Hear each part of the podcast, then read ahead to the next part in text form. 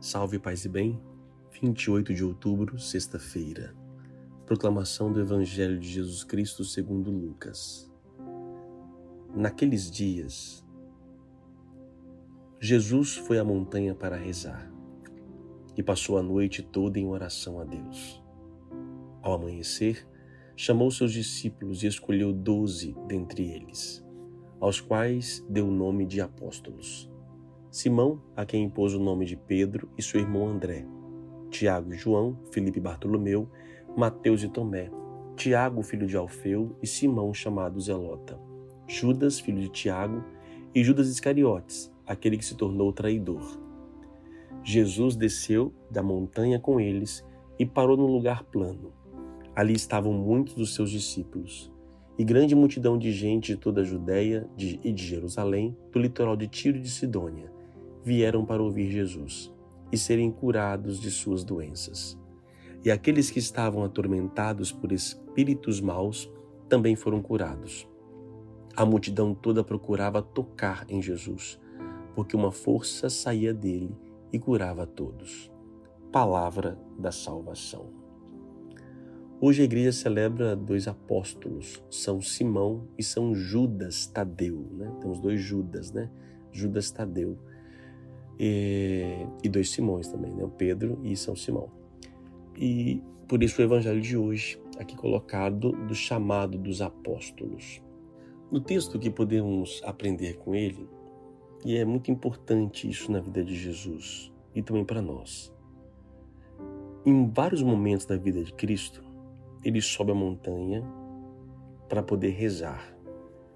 Momentos cruciais em que ele tem que tomar decisões importantes ele nunca fez o sozinho. Mesmo sendo Deus, ele não decide por si. Ele procura o Pai no Espírito. A oração é essa, esse encontro desta unidade de Cristo com o Pai e com o Espírito. É, também cada um de nós temos que tomar consciência e praticar essa, essa, essa atitude de Jesus. De momentos na nossa vida que temos que também parar para rezar. Sim, decisões a gente toma todos os dias, todo momento, mas algumas são cruciais. Por isso devo também subir a montanha e ouvir a voz de Deus. Eu costumo dizer sempre: montanha é feita de, de pedra, pedra, Pedro, Pedro, igreja. Por isso, subir a montanha não é simplesmente subir no alto da montanha. Sim, tem muitas igrejas por aí afora, Brasil e mundo afora, que estão no alto da montanha, como um sinal mas a montanha também é o lugar onde eu me retiro, saio da planície de mim mesmo e procuro um lugar alto para poder ver do alto. Então eu procuro Deus que está no alto e a oração é a igreja, eu vou à igreja, eu vou na minha oração para que para que eu possa sair da planície e a partir de então ouvir a voz de Deus. Às vezes, e nem sempre, quando eu oro, o discernimento é rápido, veloz. Às vezes demora um pouco mais de tempo, não é uma noite só, são mais noites, são mais celebrações, são mais momentos de silêncio, porque essas decisões requerem um tempo. Jesus então sobe a montanha para rezar e ali sim que ele vai então escolher os seus, os seus apóstolos, aqueles que deveriam realmente dar continuidade, o que seria bem próximo a ele. É, depois de escolhido, diz o texto, ele desce da montanha com eles e para no lugar plano, né? E ali começa a missão da igreja.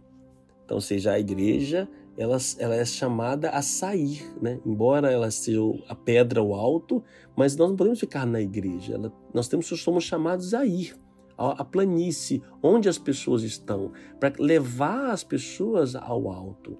O papel da igreja é, é a missão, né? A missão faz parte da essência da igreja. E nessa missão Ali estavam muitos seus discípulos e vieram para poder ouvir Jesus. Acho que é interessante destacar isso também. Nós temos que aprender a buscar Cristo não só quando é, eu estou precisado de alguma coisa, mas eu vou para poder ouvi-lo. Isso é muito importante. As pessoas queriam ouvir Jesus e serem curadas de suas doenças. E as pessoas foram curadas de que maneira? Tocando em Jesus. Outra coisa sublime, gente, nós católicos As pessoas eram curadas tocando no Senhor. E nós que comungamos o corpo e o sangue de Cristo. O que não pode acontecer? O que não pode acontecer conosco?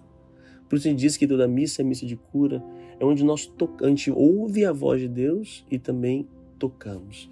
A missa é completa, né? Então a gente sai da nossa planície, vamos para a igreja, subimos a montanha, ouvimos a palavra, ouvimos e ao mesmo tempo, mais que tocamos, ele entra em cada um de nós.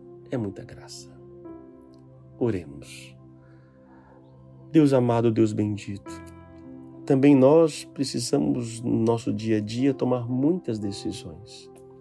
Por isso, viemos aqui em oração suplicar a vossa graça, suplicar o seu discernimento, que possa vir sobre cada um de nós. Por isso, eu peço você que me ouve agora, apresente a Deus o que você talvez hoje precisa tomar de decisão. Ou talvez você não, mas talvez é, pessoas que você conheça. Estamos aí na semana de eleição, estamos próximos desses dias, né? Pedir a Deus na oração Senhor, me mostra, dá-me discernimento, que eu saia do, do, do, do, da planície de mim mesmo, que eu possa ter um olhar, um olhar espiritual, um olhar que o Senhor possa me orientar. Também uma decisão. Que Deus nos inspire, hoje e sempre, segundo o teu coração. Que Deus te abençoe, Pai, Filho e Espírito Santo. Amém. A palavra é oração. Ore um pouco mais, tá bom? Para suas decisões.